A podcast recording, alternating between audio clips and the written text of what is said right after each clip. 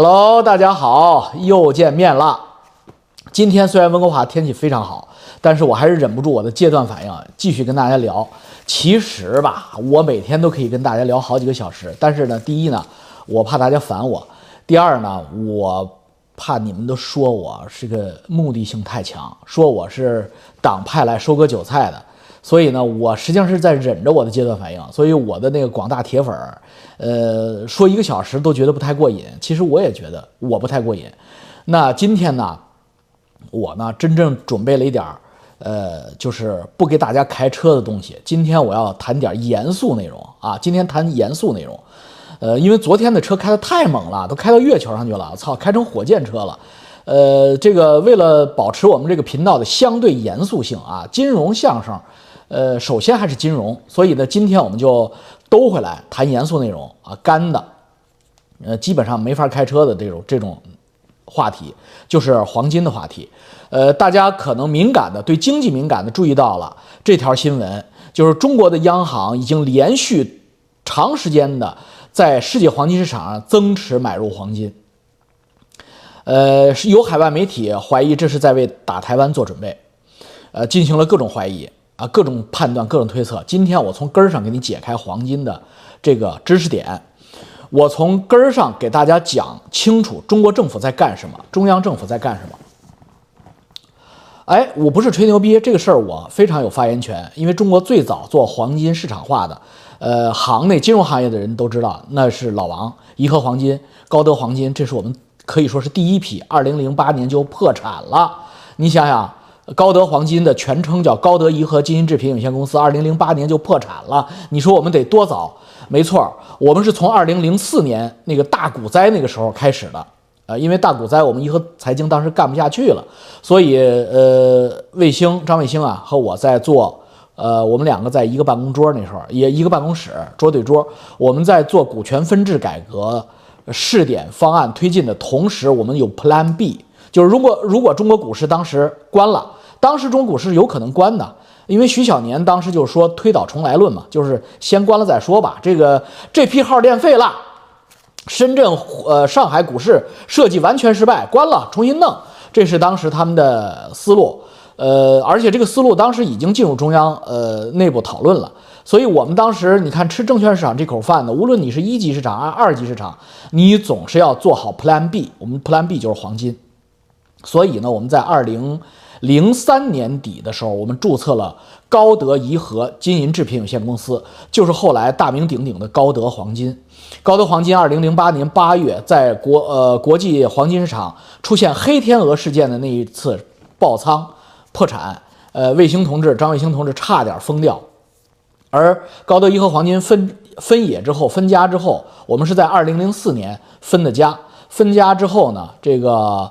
颐和黄金哎得以幸存，因为我颐和黄金就做呃实体金店和上市公司重组，买秋林啊，买金叶珠宝，就是买那个 ST 伊春的那个光明家具去了，所以我们没有受到二零零八年黄金价格大跌的影响，因为我们做实体的，做实体店的嘛，相对来说不是那么的呃赌。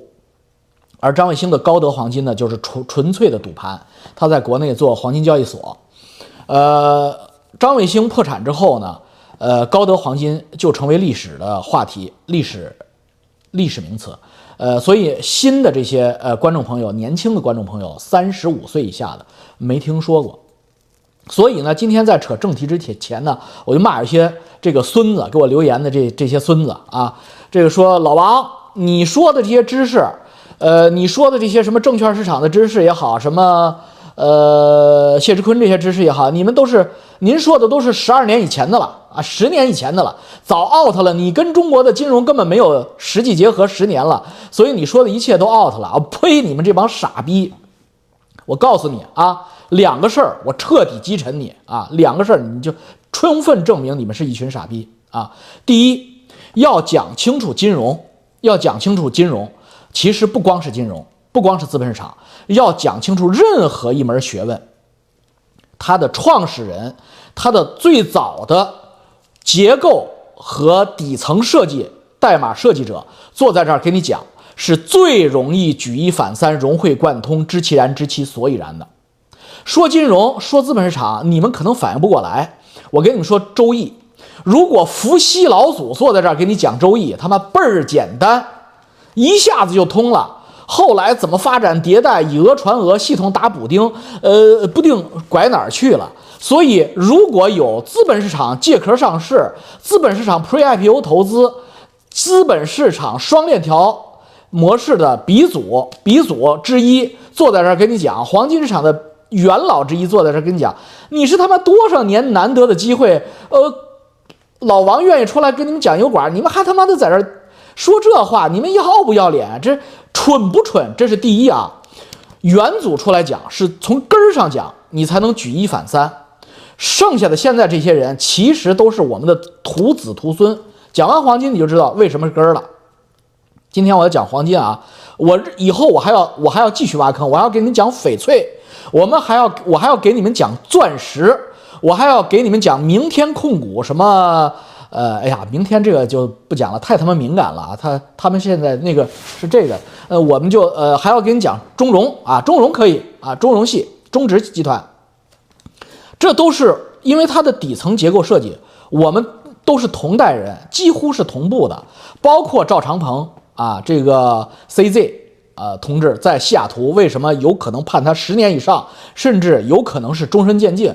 他在币安到底是怎么回事儿？他这个币安，我都给你讲清楚。我这个坑多鸡巴精彩，你还他妈挑我？我操，十年算个屁呀！你说这个话不跟翟山鹰胡说八道一样吗？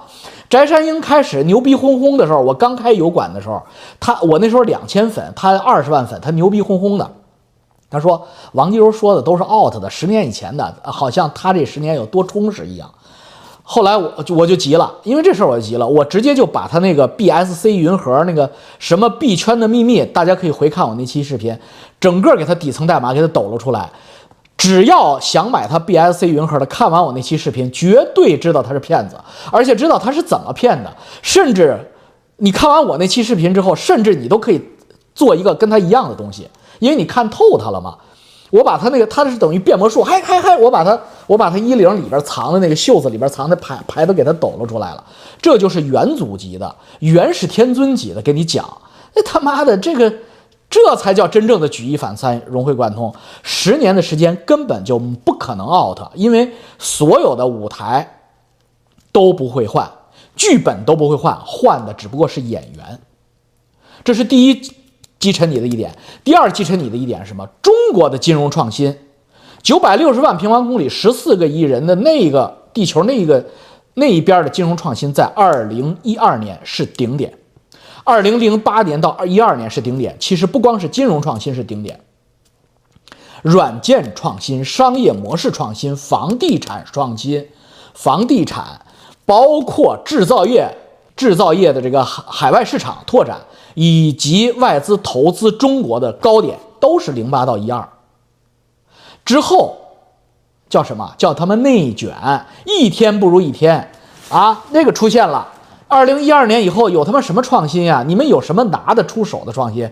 所谓金融市市场，你们是不是玩了个 P to P？那是什么玩意儿？在我们的眼里，那叫非法集资，知道吗？只不过挂到网上了。要不是李克强那种书院派的那种二货搞，你们有什么机会搞 P to P？如果我们这样的人当总理，你们一点 P to P 的机会都没有，因为早就知道你们在玩什么玩意儿，什么互联网创新、金融创新，一派胡言，一派胡言啊！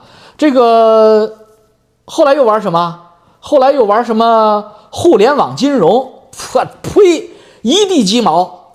金融那玩意儿跟他妈互联网是结合起来，只不过是个工具，怎么就叫互联网金融了呢？所以你们二零一二年以后的中国，直到今天，可以说创新这个东西啊，基本上就关了门了。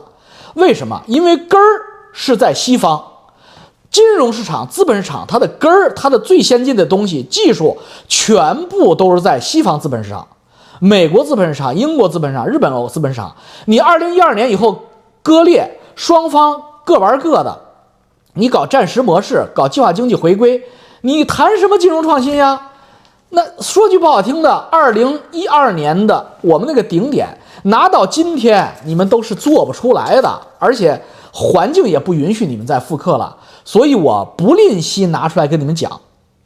今天我还，今天我还真的做了这个 PPT 拿出来了，这是我翻出来零五年的 PPT，零五年这个 PPT 进了国务院，我手里拿的这份颐和高德黄金的 PPT，战略部分进了国务院。我跟你们讲，今天共产党在干的就是我这个 PPT 里写的。好了，我们废话了十分钟，切入正题，干的不能再干。看完这一期，你他妈太清楚干什么了。他，我先说结论吧，因为我太啰嗦。呃，干的时候不加润滑油，你们可能他妈蹭跑了，看不完了。我告诉你们啊，他要颠覆美元的霸权地位，通过黄金做抓手，颠覆美元的霸权地位。这这这金上要干的，但是金上有外号啊，那个什么烂烂尾地，他能不能干成不知道。但是他的策略就是这一套啊，这这是前半部分，我那 PPT 这么厚的。因为给国务院上上奏的那他妈的，呃，当时还是非常非常爱国的啊。第一，黄金的价值，黄金的价值大家都知道，哎呦，值钱值钱。但是具体怎么个值钱法，我今天给你掰开了揉碎了讲。黄金有四重属性，这个世界上只有这这一种商品啊，这一种物质具有这四重属性。第一重属性，它是人类历史上人类有史以来。发现的唯一的永恒不灭的物质，就是我们的元素周期表打开，我们的各种合成化工打开，黄金是唯一的永恒不灭的金光闪闪的大自然造成的物质，而且你触手可及。你想过没想过这个词儿叫金属？它为什么不叫银属？为什么不叫铜属？为什么不叫铁属，而叫金属？因为在人类这个星行星上，在地球这个伊甸园上。在上帝造的这个天堂里边，黄金是人类唯一能肉眼直接看到的游离态金属。有初中化学知识的都知道，金属大部分都是氧化或者化合方化合物存在的。比如说铜，它是硫酸铜啊；氯化铁呀、氧化铁啊，它是这样存在的。单质，比如说铁，很快就会氧化。你你一块纯铁扔到地球上。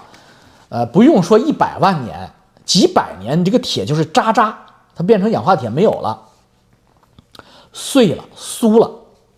黄金从超新星爆发、宇宙大熔炉里炼出来那一刻，打到地球上作为星辰 （star dust） 进入地球，到今天没变过。所以，我们肉眼挖出来的那个金矿，就是金金属本身，它不会氧化。天然的氧化物啊，什么氧气呀、氯气呀、硫酸啊、硫啊，都对黄金无能为力。所以，黄金埋在地层里，我们挖出来金光闪闪，大狗头金这么这么大。那西部淘淘金片大家都见过，真的是那样。而且，你如果人类不挖，继续这么放着，再过五十亿年，就是地球爆炸那天，它还那个样，还是金光闪闪。第二个特点是什么呢？它具有五大货币中。唯一的一个可以直接冲击美元的职能，就是国际有五大结算货币，直到今天有五大国际结算货币，黄金是唯一能够直冲美元的。那什么欧元呀、日元呀、什么这个英镑啊，美元是不不吝的。这个五大货币，美元只有黄金，美元会很严肃的看它。国际五大。交易货币或者储备货币里边，只有黄金能够颠覆所有的其他货币，替代所有的其他货币，因为剩下的货币都是人造的，而黄金是上帝造的，你人到今天都造不出黄金来。所以有人说比特币是无法复制的，是可以替代这个美元的，属于上帝的错了。比特币量子电脑出来之后。量子计算机出来之后，比特币的安全要打一个大大的问号，因为你比特币再牛逼，你也是人类电脑、人类算法弄出来的，所以呢，黄金在这个方面对于人造货币的冲击是不可替代的。第三，黄金是上述两个基础之上唯一的一个有上百种已经产生的金融衍生品的啊商品。第四个就是黄金的商品性，黄金本身。也是一个需求强大的人类商品，比如说首饰，比如说医疗用品，这个工业原料啊，包括通讯、雷达、呃集成电路，黄金都是不可替代的工业原料商品。所以，黄金具备着四大属性：唯一上帝排他性、货币属性、总货币属性、金融衍生品的基础属性。第四个属性就是商品属性。具备这四大属性的人类的世界里边，只有黄金。回复到我们漫长的人类历史，黄金被选为货币是天然的。所以马克思说过。货币天然不是黄金，但黄金天然是货币。马斯是马克思这句话是抄谁的我不知道，但是就像刘阿姨教导我们的，马克思是个 copy paste 的大师，所以这话应该不是马克思本人说的。货币在人类历史上出现过多种多样，什么兽皮呀、呃贝壳啊，都在人类历史上成为过货币。但黄金就像你真命天子、真命天女一样。在你人生的某一个转角处等着你，你可能在之前渣男渣女渣女阅人无数，但是转过这个人生拐角，黄金等着你。这就是马克思说的那一句话，就是货币天然不是黄金，但黄金天然是货币的核心意义所在。它就是你真命天子。所以，人类的各大文明虽然分布在地球的各个角落。从苏美尔到埃及，到中国，甚至到印第安，到北欧，所有的人类的古老文明，黄金这个词，或者与黄金有关的金光闪闪这个词，在人类脑海中产生的意念，大家知道语言就是意念嘛，语言就是你意念的表达嘛，都是一样。它是人类唯一可以亲手摸到的阳光，金子般的品质。金子般的什么人格，金色年华，黄金品质，黄金地段，在各个文明里边都是这样的意思。那么，黄金为什么是真正的总货币呢？我们看看今天的货币，美元是谁造出来的？欧元是谁造出来的？日元谁造出来的？日本政府，日本人民币是谁造出来的？党，党国。黄金是谁造出来的？造物主。黄金是上帝按照自然法则造出来的，所以在所有的这几种可选择的货币中，主流货币中，只有黄金是不可复制。所以，黄金在人类的漫长历史上有一个人类属性。什么叫人类属性呢？就是黄金总是向着人类最发达、最富裕的那个文明中心去流动。有一句话叫“水往低处走”，黄金是往高处走。人类在哪个时期，直到今天都是哪个国家最富最强？你不用听他们文宣扯淡，你就看哪个国家黄金最多。从苏美尔到埃及，到古罗马，到汉朝，到西班牙，到英国，到荷兰，到美国，直到今天，一向如此。黄金滚滚洪流，在地球涌动，直奔最发达那一点而去。这就是本质。你嘴上再不承认黄金是总货币，你的行动、你的身体很诚实。那么，世界上黄金一共有多少呢？数据说话。人类有史以来，全世界已经开采的黄金约为十五至十八万吨，就在这两个数字之间。直到今天，这个数字没有发生变化。二零零五年的数字到今天十五年过去了，嗯，十五年，二零零五。哦，十八年过去了，还是十五到十八万吨这个数据，它只可以堆满一个十八米见方的屋子。黄金一吨黄金就是我这个扇子，差不多一尺这个扇子，长、宽、高，这个扇子一个立方体就是一吨黄金，一吨，一吨黄金啊，所以。十八万吨黄金是什么概念呢？十八万吨黄金就是人类最大的游轮，大概是三十万吨级、二十万吨级的人类造的轮船。十八万吨黄金，人类有史以来从第一个原始人到今天，一共挖出来的金子装到一条轮船上拉走了。人类所有的黄金，就是十八米长、十八米宽、十八米高，这么屋子堆满黄金，没了。全地球人类挖出来这么多，为什么我说黄金二十年以前是这个数据，今天还是这个数据呢？不会有太大变化的，因为黄金每年人人工人类的全部金矿满负荷开采，它的黄金开采是有生产瓶颈的。南非那边的金矿已经挖到极限深度了，就是地球再往下挖的话，人类都活不了了。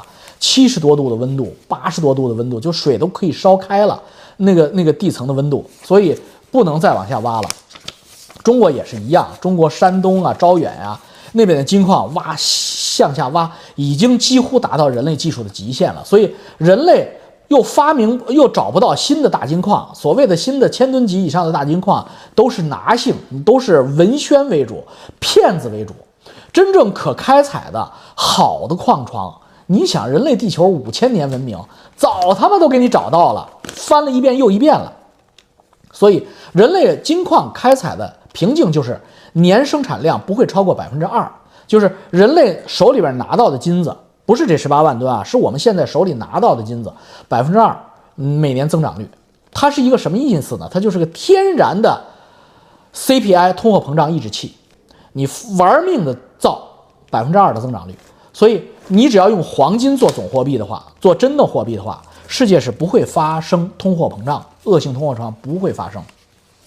这是当年凯恩斯在设计地球园的时候，布雷顿森林体系打仗的时候，一九四六年布雷顿森林开会的时候，凯恩斯最牛逼的经济学家，人类最牛逼的鼻祖，凯恩斯要设计地球园。二战打完了嘛，一片废墟，大家可以从零开始了。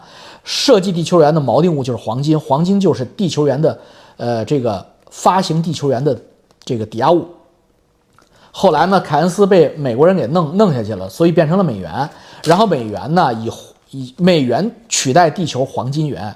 呃，凯恩斯方案是 Plan A，美元方案是 Plan B。所以美元当时承诺以三十五美元一盎司可以任意兑换黄金，呃，实际上就是美元变成了黄金的代金券，把凯恩斯气死了。凯恩斯开完那个会没几天，没几年就死了，就是气死了。很年轻，为什么？因为他毕生所学，他看到人类这么愚蠢，在自己的利益面前，在自己的权利面前，即使像美国这样一个新教的伟大的国家，傻白甜的国家，代表着人类文明最前沿的国家，在二一九四六年的时候，依然是如此的贪婪。所以凯恩斯其实他是绝绝望而死，四几年就死了。那。美国布雷顿森林体系之前，黄金是多少？它三十五美金一盎司兑换嘛，自由兑换十几美元一盎司，所以多坏呀！美国老老美玩玩金融的那些人，顶级的那个蓝血美国人，真的是贪婪贪婪。所以，如今黄金的战略储备分布是这样：各个国家央行的储备是百分之六十，商业储备是百分之二十四。各个商业机构，人类的老百姓手里是百分之十六。黄金在人类的战争中和人类的经济危机中，一贯的表现就是锚定物，就是定海神针，一贯如此。第一次世界大战、第二次世界大大战和一二战之间的经济大危机，以及二战之后的历次经济危机中，黄金的表现。全都是耀眼的锚定物，因为你人类的信用在颠簸的时候，黄金上帝的信用就水涨船高，水落金出。我们以离我们二零零五年向国务院汇报的最近一次经济危机、金融危机数据为例，那是就是九七年的亚洲金融危机，讲亚洲金融风暴。九七年七月，泰国中央银行宣布放弃泰铢与美元挂钩的。固定汇率机制啊，香港会发生同样的事情的啊。呃，香港政府、特区政府会宣布放弃港币与美元挂钩的固固定汇率机制，然后发生的事儿，泰国已经发生了啊。所以人类的舞台不会变，只不过是演员变，剧本都不会变。好了，我我给你们念念，你们就知道香港会发生什么啊。泰铢随后急剧贬值，爆发了第二次世界大战结束以来亚洲乃至全球最严重的金融危机。各个币种各个主权货币均受影响，不是港呃不是港币去了，不是呃泰国泰铢自己，泰铢首当其冲，贬值率百分之三十八点四八，负百分之三十八点四八，而在泰国黄金的绝对增值率不是相对泰铢啊，相对泰铢那就是几几番都翻了，绝对增值率是百分之二十三点八八。印尼盾受到的波及最大，印尼盾贬值率百分之八十三点四，黄呃黄金在印尼的绝对增值率是百分之六十五点五四，正的，一边是负百分之八十三点四，一边是正百分之六十五点五四，韩国紧随其后，韩国受到冲击，韩元当年贬值百分之三十五，负百分之三十五。黄金在韩国的绝对增值是正百分之二十点四，岁数大一点的还记得我们当时看新闻联播，韩国人排着大队捐金首饰给韩国中央银行救他们的韩元，历历在目。菲律宾比索跟韩元比翼齐跌，菲律宾比索当年负百分之三十六点一五，菲律宾比索负百分之。三十六点一五的同时，黄金在菲律宾的绝对增值率是百分之二十一点五五，基本等于泰国和韩国表现。日元和新加坡元紧随其后受到冲击，日元当年贬值负百分之十七点四四，新元贬值负百分之十五点一七。黄金在日本增值率正百分之二点八四。黄金在新加坡表现正百分之零点五七，黄金价值是对抗货币滥发的最佳选择。目前啊，我不是说二零零五年啊，二零零五年当然也是，但是目前更是。目前美元货币滥发，货币发行量达到历史天量最高，人民币滥发，目前比九五呃零五年我给。呃，中央汇报的时候，那个时候人民币还没有滥发，但是今天人民币的滥发已经超过了美元，哈，超过美元好几倍了。欧元滥发，日元滥发，尤其是美元和人民币。我们的观点是，黄金是天然的货币之王。第一，第二，由于历史的一原因，黄金的部分功能可以说是大部分功能被美元束缚，被美元取代。第三，我们的结论是，黄金是被美元囚禁的货币之王，王者一定可以归来。第四，我们的结论是，当美元面临战争或者重大全球化危机变得不再可以信赖时，黄金必然取而代之，一跃成为唯一的货币之王。那历史原因，我给大家插一段啊，就是历史原因，黄黄金怎么就被美元束缚了呢？呃，怎么美元就把黄金束缚住了呢？英镑也没有束缚过黄金啊？为什么美元最后今今天成为世界之王？根儿就是一九四六年的布雷顿森林体系。布雷顿森林里边开会了，二战打完了，各国主要的经济官员、经济学家、央行都在布雷顿森林开会。美国要推行马歇尔计划，振兴欧洲，复兴。这个战后的地球，那怎么办呢？这个钱怎么办？国际贸易怎么办？英镑是肯定不行了，大英帝国 game over 了，已经打的这这都是负资产了。所有的黄金，无论是纳粹的黄金还是英伦的黄金，都在美国存着。当时，因为在整个残酷的全球大战中，各国已经打到打到了红了眼的地步，不光是年轻的贵族、年轻的男人死光了，连他们存到家底儿的。真金白银都运到了美国，只为从美利坚合众国运来战争必须的给养和武器。所以，二战之后，全世界央行的黄金储备全在美国，几乎是百分之一百都在美国。所以，美国当然是布雷顿森林体系这个会议的主持者。但是，这个会议的学术之霸，就是相当于原子弹行业的爱因斯坦，叫凯恩斯。凯恩斯就是凯恩斯理论、凯恩斯经济学的凯恩斯，他那个时候还没死啊，正值壮年。凯恩斯就设计了完美的新的地球交易体系，就是以黄金为锚的地球元。美国不同意，美国说你这叫多此一举。你看地球元怎么画呀？怎么设计啊？怎么美工啊？哎呦，怎么防伪啊？总之，anyway 都是事儿喽。不如就用我美元了，我是现成的小绿纸，多好。而且你不是说锚定黄金吗？黄金不也在都在我美国落基山大仓库里边存着呢吗？这么着吧，我美元就是你说这个地球元，OK 了，deal。同意不同意啊？大家都同意。为了马歇尔计划，为了美国援助，所有的国家都向美国低头，因为美国的拳头最大，把凯恩斯直接气死。美元一夜之间翻翻翻。布雷顿森林体系之前，黄金对美元的价格是十八美元、十五美元这样的范围之内。布雷顿森林体系那一天，美国就认为黄金到美国去兑美元三十五美元一盎司，三十五美元 double。美国在那一天，布雷顿森林体系就等于超发了它一倍的货币，那坏不坏？而且美国承诺啊，承诺布雷顿森林体系，美国是有这样庄严承诺的：所有的国家签约布雷顿森林体系的所有的西方国家啊，德国、美国、呃这英国、法国，你都可以随时用三十五美元一盎司的价格，把你们各个国家存在美国的那个黄金储备。买回去，啊，老大就这么局气，就这么够意思。哎，老大棍儿就这么立了。因为美国当时觉得，操，第一，所有黄金都在我这儿，嘿嘿，美金美子也都在我这儿。你们这帮一帮帮穷光蛋，你们他妈一盎司都买不起，这是第一。第二，妈的，老子怕你们买，从十七美金啪跳到三十五美金一盎司，你更没美子。你现在他妈口袋里没美子，你上我这儿买呀，你来呀。人算不如天算。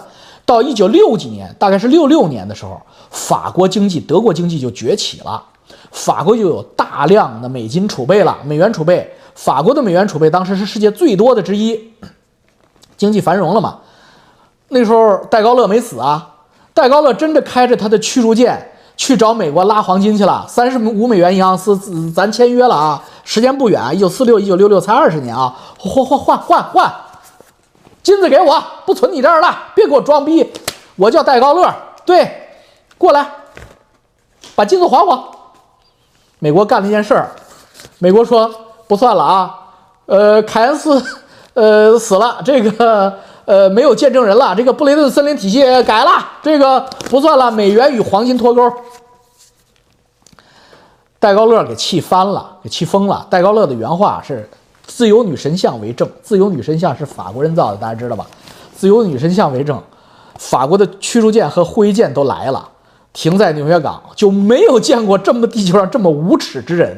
这是戴高乐的原话。操，美国就这么无耻了，因为金子重要，操，脸不重要。所以呢，美元齐结黄金就是这样啊。随后的美国，呃，法国就在那个越南打打败了嘛，然后。也直不起腰来了，这个戴高乐也就黯然下台，呃，法国就不闹了。呃，法国闹完了之后，德国也闹，德国八十年代也要闹，也美国不给，美国不给。然后德国说，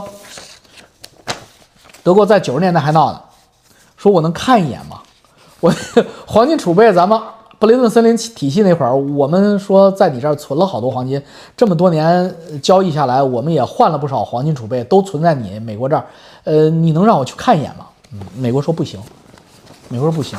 呃，就这么老大就就这么牛逼，就这么就这么流氓，就是世界老大一向是流氓。他他们说是赵长鹏，不也是很流氓吗？就把人骗骗到西雅图，说十八个月交点罚款得了。我操，好家伙，现在不放人，就是美国一向如此，就是你两样事儿你别动，一是黄金黄美金黄金，就是对美元的霸权地位你甭碰啊，你想都甭想。再有就是美军，你别他妈的跟我干，这两样，你只要不碰，美国就是讲理了。但是这两样你要是碰，呃，你看看流氓，流氓是谁？大流氓是谁？所以现在目前，从零八年，我们我们是零五年写这篇报告，报告的原文是这样：目前全球经济已经进入一个巨大的百年不遇的大型经济危机的前景中。零八年真的大型经济危机发生了，所以当时哎呦我牛逼大了，我操！所以零五年敢说百年不遇的经济危机就在眼前，只有颐和资本，也不是当时不叫颐和资本，就是颐和财经、颐和黄金的这个这个小团队啊，年轻的小团队。我那时候我们才三十岁二零零五年我才三十岁，卫星它属狗的嘛，卫星也没多大，零五年三十五，张卫星三十五，三十，写这个，所以呢，我们预测。经济危机将以四个阶段的形式发生。第一个阶段叫房地产危机，但是我们说的房地产危机不是中国的房地产危机，是美国的房地产危机，因为我们已经看到了美国的房地产、房地美、房房地美的那个问题。第二阶段金融危机，第三阶段货币危机，第四阶段全球经济危机。这是我们零五年写的报告，发生了房地产危机，发生了金融危机，发生了货币危机没有发生。零八年货币危机没有发生。美元忽然出手，把黄金价格打断，所以张卫星，零八年八月破产，啊，因为零八年八月，所有的人都知道金融危机马上要引发货币危机的时候，张卫星沽空美元，做多黄金，同时还有一个中国的亚洲的基金做多澳元，因为澳元就是呃黄金或者煤炭的铁铁矿石的这个代金券，所以做多澳元，做多黄金。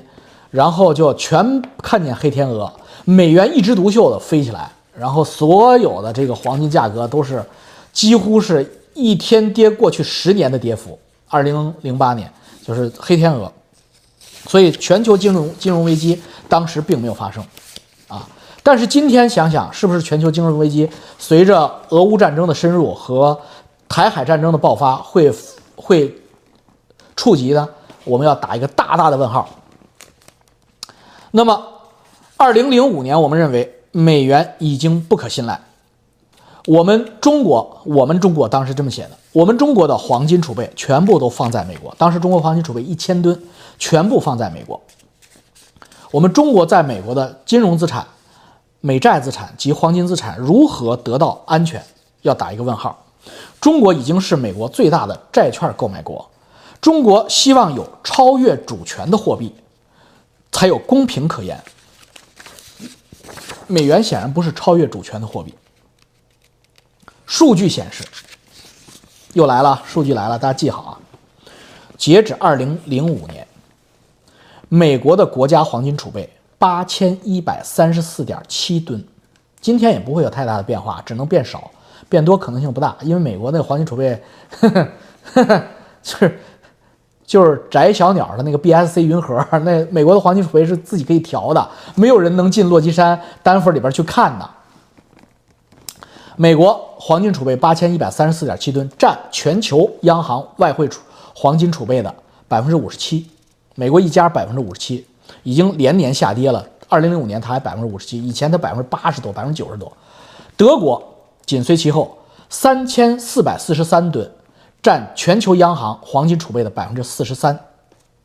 法国三千零二十四吨，哎，法国、德国怎么到三千这个数呢？美国才八千，嘿，你们猜对了。当年他们开着军舰先买的时候，三十五美元一盎司买的时候，真的买走了一天一千多吨，两千吨，然后美国才耍赖，因为他们再这么买的话，美国就没得求的了。我操，三十五美金，然后就脱钩了嘛，不能让三十五美金一盎司买了。大家猜猜，三十五美金脱钩之后涨到多少？就是脱钩之后涨，就啪一下弹下去多少？不是三百五，不是三百五，不是五百哦，八百。就是昨天是三十五，美国一耍赖，我呲，就这一个牛市就呲到八百了。这就是黄金脱钩之后的国际金融体系的翻天覆地的变化。也就是说。中国和美国真干起来，还会发生这么一次变化哦，还会发生这么一次变化。这是我们当时给国务院呃汇报的材料里边后半部绝绝密部分设计的这个方案，现在正在往这方面他们拿出来了，正在往这个方面走。现在黄金两千多美元一盎司吧，真的把这把这篇报告共产党走完，就跟三十五美金解开一一波奔到八百一样啊！你想想，这意味着什么？这意味着美元贬值嘛？黄金价格的急速飞升，从他妈两千涨到三十万美金一盎司，那美金不就成纸了吗？美金的信用不就被打打垮了吗？你人民币对对美元，虽然可能现在得他妈一百比一、二十比一，但是我以后人民币对黄金，我他妈抓住黄金了，我操，我对黄金一比一，操，一百人民币一盎司，我操，我就敢这么定，我操，玩死你！你美元他妈二十万。就我操，我说多了啊，说多了啊，是吧？夸张了一点儿，不不一定是一百人民币啊，操，差啊，差不多吧，跟美元差不多吧。所以这就叫明修栈道，暗度陈仓，背后掏你，掏地沟，掏钢。意大利两千四百五十一吨，瑞士一千七百八十一吨。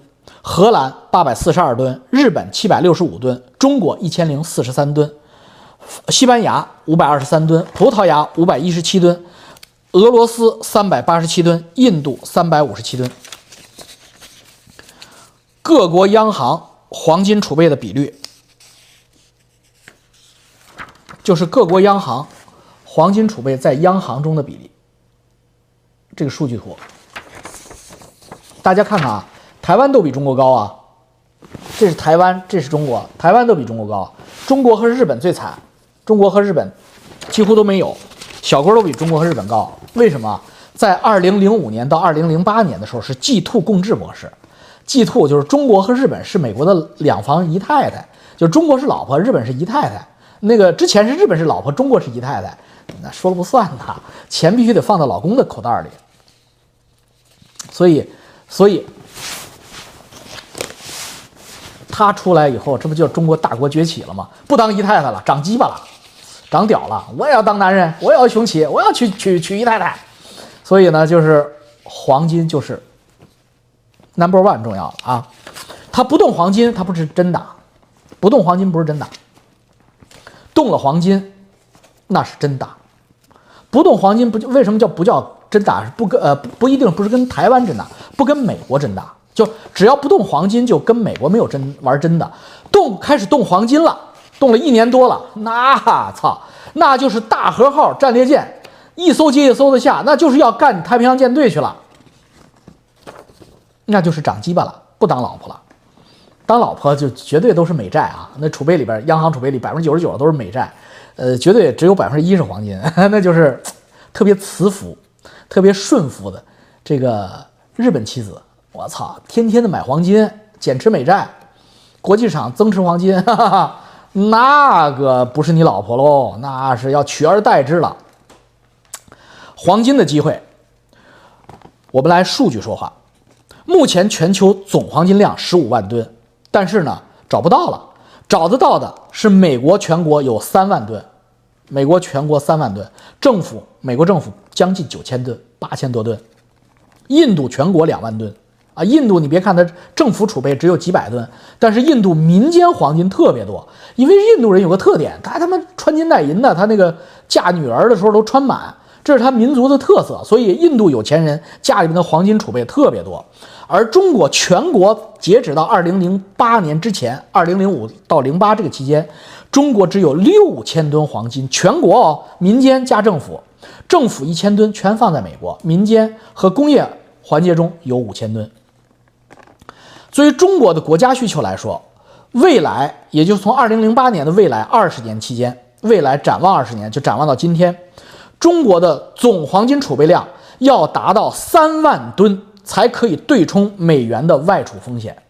这是当年我们给给党中央、国务院写的具体的量化数据。为什么？因为美国的国家储量是三万吨，所以当你要跟它 PK 黄金总量的时候，争霸全球的时候，你的基础黄金是三万吨，你的政府储备是八千吨，因为它的政府储备是八千吨，你没有八千吨，至少得有五六千吨，你才可以跟他叫板。当年中国只有一千吨，一会儿我告诉你现在中国有多少啊？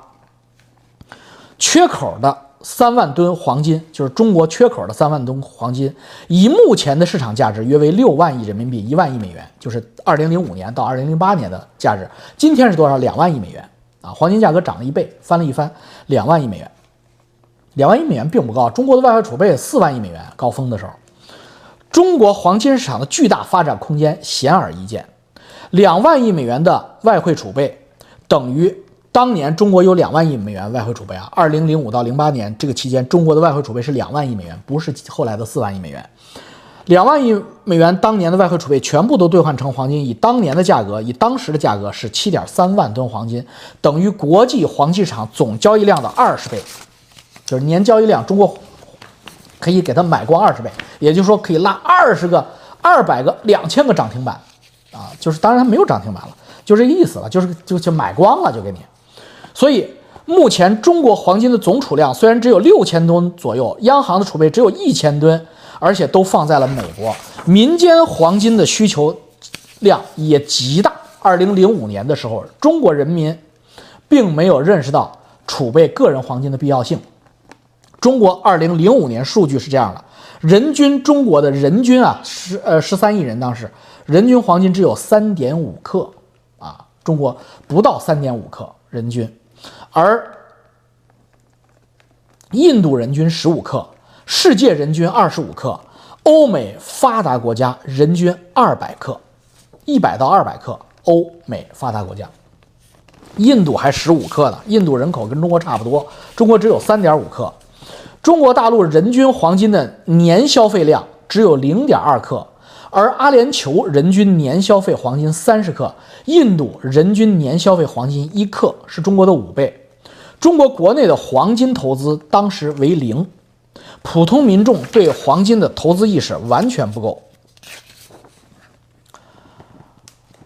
设想，中产阶级中国如果有一亿人口，每人建立二十五克的世界平均黄金水平的储备，总需求量就是两千五百吨。如果中国的富裕人口是两千万人，就是绝对富裕的中国人，每人建立一百五十克的发达国家的人均黄金储备标准，黄金总需求量就是三千一百吨。三千一百吨加上刚才那两千五百吨，中国的黄金储个人这块的需求量就是五千多吨。五千多吨基本上就买光美国的国家黄金储备了。美国国家黄金储备才八千吨，所以我们经过这样的测算，得出的结论就是：鼓动老百姓买黄金的同时，政府出手。国际黄金价格的这个熊市，美国砸盘砸不下来，因为它只能只能用现货砸盘嘛。现货你就知道，这个期货市场最终见真章的时候是要现货结算，胜负已决，胜负立立决。所以我们当时实际上设计到了设计了一个三二七国债或者苏州红小豆的局，逼美国逼宫，因为美国只有八千吨黄金储备，所以我给你逼宫，我就买买买买，最后你要么打仗，要么就耍赖。当时德国和戴高乐就是这么逼的美国最后耍赖的嘛，美国也不可能跟法国、德国打仗，所以美国就是耍赖了啊！布雷顿森林体三十五美元一盎司挂钩，哦，不玩不玩不不管不管不管不管，不要脸了，不要脸了，就这么地了，怎么地？所以黄金从三十五美元涨到了八百多美元，短期内一个牛市冲上去。所以当时我们给国家设计的黄金掏地沟、掏美国钢的这个金融战，金融战。就是国际国际市场上用我手里的美元储备和我的黄金储备砸你，收憨，我全梭哈，我再跟美国没有办法，美国只能耍赖，因为你从黄金这个角度，美国还真没法跟中国宣战。你怎么宣战呀？人人家买金子你不卖给人家，你就要打仗嘛？这个美国你这个国会也不会通过通过他，因为这个理由宣战，他只能是跟那个。呃，当年对付德国和法国一样嘛，因为当时中国跟美国的关系还好，不像金上，金上出来特上出来，那可能真双方宣战了，热战就。所以，无无论是一个国家还是一个个人，正确的资产配置应该有你的可流动资金，也就是现金部分，再加上你的金融资产部分，加上你的固定资产部分，加上你的黄金，就是黄金应该是四大资产。配置部类中的一个，我们中国当年没有啊，现在显然他们有，显然正在干嘛。我们展望，当我们多逼空的时候，多逼空的时候，世界黄金市场将会如下走势：首先，美国的美国市场上的实物黄金、实物金条、实物金币会脱销；瑞士市场就欧洲市场上的实物黄金、金币会脱销，出现。你今天付美金现金，一个月、两个月，甚至半年以后才交货的情况，因为世界黄金现货真的没有，直到今天都没有。这么玩多逼空就是红小豆，苏州红红小豆一逼一个空，空家必死无疑。黄金超级牛市的先遣信号将急急速出现，第二个，这是第一个信号，会出现国际黄金市场的现货脱销、延期交交割，就是只能往后延，就是你给了钱只能。第二个信号，黄金不再追随大宗商品的价格下跌而下跌，黄金的金融属性将出现独立市场行情，摆脱美元的束缚，在经济危机中一飞冲天。黄金第三个信号，美国。大规模的发行国债，这是黄金要起来，美国要崩盘，金融战要打赢的最后一个信号，牛逼不？第一个信号，现货没了，交钱买金子，还金店跟你说，美国的金店跟你说，哎，对不起啊，一个月以后再来拿货啊，这第一个信号。第二个信号，黄金的走势不再跟石油同步了，不再跟其他大宗商品同步了，自己走，完全美元的对应式对反式，自己走自己金融式，摆脱美元的束缚。第三。美国只有增发国债，大规模的增发国债，所以在美元信任信用受到威胁的情况下，中国同步增持黄金，需求巨大，潜力可挖，机会就在眼前。建立美元结算制度的替代品，以黄金为发行锚定物的新的地球元。就新的中中原亚元势在必行，石油、黄金、易货、矿产资源、欧元货币互换是六个替代美元结算制度的考虑方向。但是我们要综合考虑五个因素：第一，财富计价标准全球可以统一；第二，易于全球人类观念中的推行，你不用洗脑或者不用教育；三，没有战争的危险。不会干扰美国的核心利益，直接触发热战。四不需要全球武力护航。五中国的人口和需求优势直接转化为引导国际新货币的能力。黄金是这五条的最佳选择。温水煮美国这个青蛙（括弧一定要温水煮煮青蛙，要悄悄的进村，打枪的不要），这是我们讲的。而且中国一直在这么干，从二从咱们习老大上台之后，中国央行增持国际市场增持黄金，甩掉美债，一天都没有停过，掐指一算已经十年了。所以我不知道中国偷偷的买了多少美嗯美国的黄金储备，国际市场的黄金储备。黄金是取代美元发行新的亚洲统一货币的最佳选择。国际市场的操纵者，并非完全的美国政府，而是是以商业银行家族为代表的欧美黄金做市商世家，其与美国政府并不是完全一条心，完全可以利用他们之间的矛盾进行分化瓦解，各个击破。政府应对，不以公开规模买入国际黄金。大家看看啊，这是当年的。PPT 啊，给你们看一下，真的是这么写的。我操，他们现在真的是这么干的，就是不要大声喊，悄悄的卖。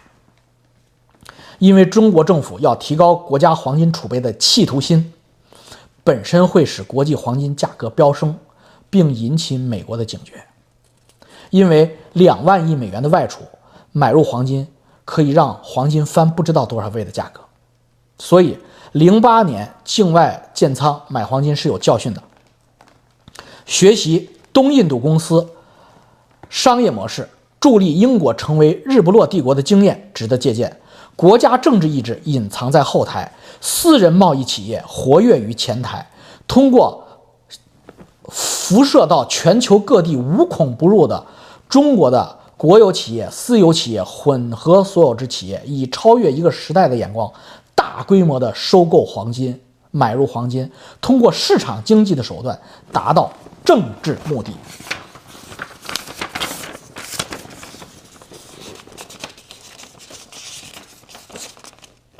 十多年以前，老王的汇报，弟兄们，你们觉得以老王今天退休老头的状态？第一，我能连夜给你们写出这东西来吗？我愿意吗？我不愿意。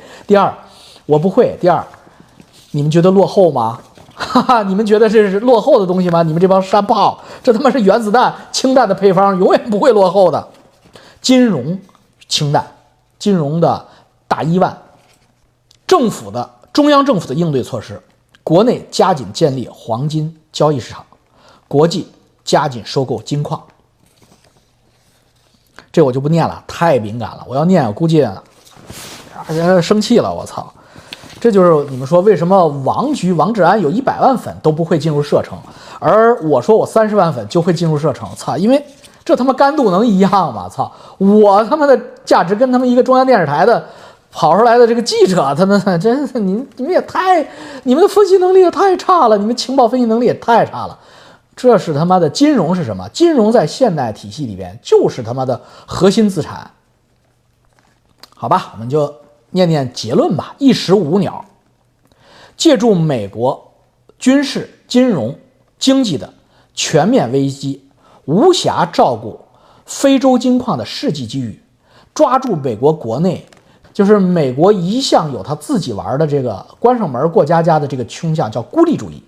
利用美国孤立主义抬头的世纪机遇，因为美国但凡遇到危机，孤立主义一定抬头，越过世界黄金现货公开市场，直接以美元储备从富金穷国购置金矿，辅以垫资碳碳采矿，同时建立自主知识产权的黄金交易体系，是争夺黄金现货交易权、抢夺国际定价权的上策。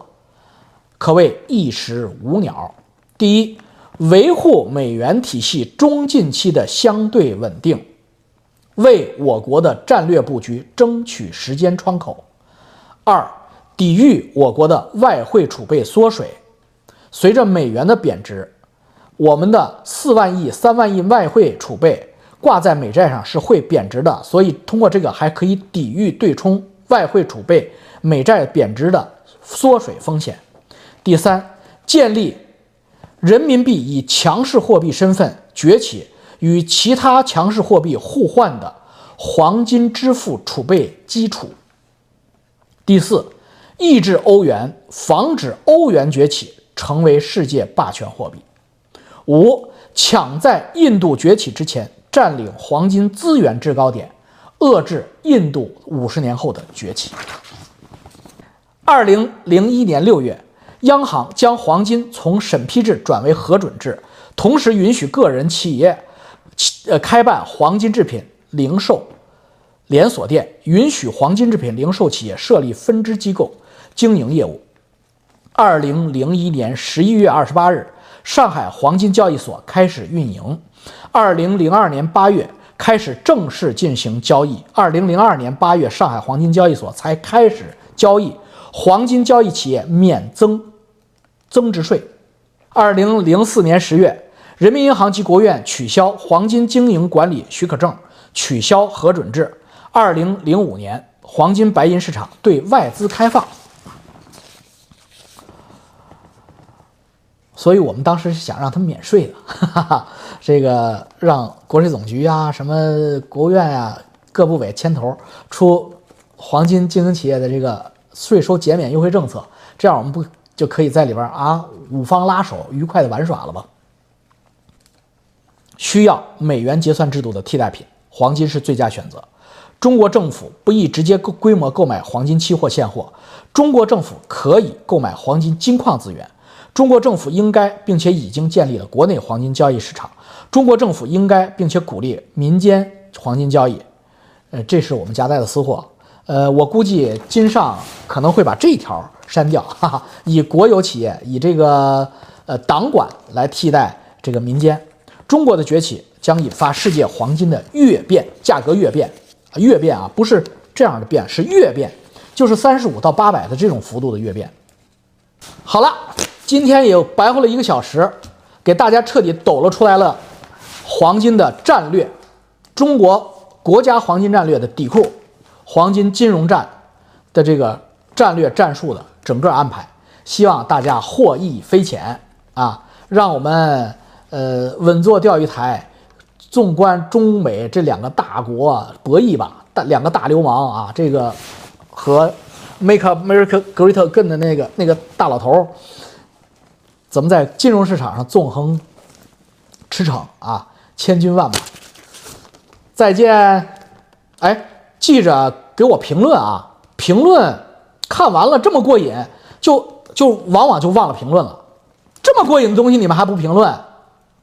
评论啊，然后点赞支持这个也也很需要，但评论更需要，因为我看评论每一条都看，我根据评论跟大家会互动啊，reaction 啊，该喷就喷，该承认错误道歉就承认错误道歉。我们把这儿发展成天涯 BBS 啊。呃，你们捞走了黄金干干货，那这这反馈我点评论总够意思了吧？对不对？是不是弟兄们？好不好？各位金融资本大鳄，你们在我的这个评论区各种吹牛逼都可以，好吧？这个让我们的这个生活变得多彩一些，让我们退休生活变得丰富多彩一些啊！把我这个频道发展到这个十万粉啊！我跳一次游泳池，然后我就呃。